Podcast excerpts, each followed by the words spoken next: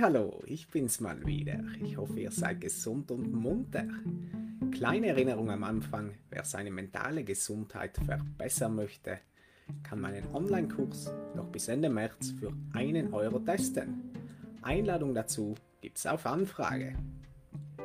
So Leute, weiter geht's. Heute geht's um das Wort Nein und warum unser Gehirn das nicht richtig verarbeiten kann. Wie Verneinungen unser Gehirn verwirren. Tue das nicht. Ein Satz, den jeder kennt und vermutlich auch schon mal selbst geäußert hat. Ein kleiner Selbsttest verrät dir, wie Menschen Verneinungen sprachlich verarbeiten. Befolge dazu einfach folgendes Szenario. Bitte stell dir keinen rosa Elefanten vor. Wir verneinen Verneinungen. Trotz der Aufforderung, etwas nicht zu tun, hast du vermutlich gerade an einen rosa Elefanten gedacht. Dies liegt daran, dass das menschliche Gehirn Wörter wie nicht, nein oder keine nur schwer verarbeiten kann. Grund dafür sind fehlende Abstraktionen und Konzepte für Verneinungen. Bei der Verarbeitung wird automatisch der Fokus auf Handlung und die in eine Handlung einbezogene Personen und Objekte gelegt. Für das obige Beispiel wäre das der rosa Elefant. Da es dafür kein negatives Gegenstück gibt, können wir die Verneinung im Beispiel nicht bildlich im Kopf abzeichnen. Es bleibt dir also nichts anderes übrig, als erst einmal an das Objekt, den Elefanten zu denken. Wenn unser Gehirn eine Botschaft falsch versteht, amerikanische Wissenschaftler haben eine Studie durchgeführt, in der sie untersuchten, wie sprachliche Verneinungen unser Ge Gehirn fordern. Dazu wurden die Gehirnaktivitäten von, von unterschiedlichen Probanden, die verneinte Äußerungen lesen sollten, mittels EEG aufgezeichnet und ausgewertet. Dabei kam Erstaunliches zutage. Die linke Gehirnhälfte ist für logische und mathematische Aspekte zuständig, die rechte wiederum für Ereignisse, bildliche Darstellungen und Emotionen, so zumindest wird es für Rechtshänder angenommen.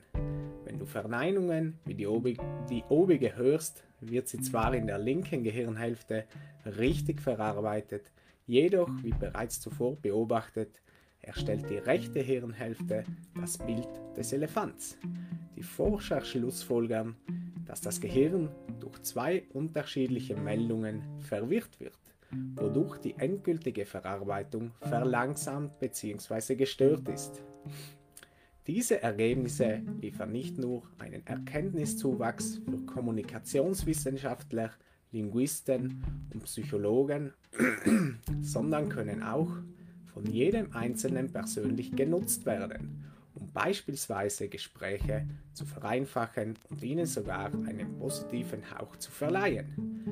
Verzichte im Alltag auf Verneinungen, beispielsweise indem du in Zukunft lieber, das ist richtig anstatt das ist nicht verkehrt sagst.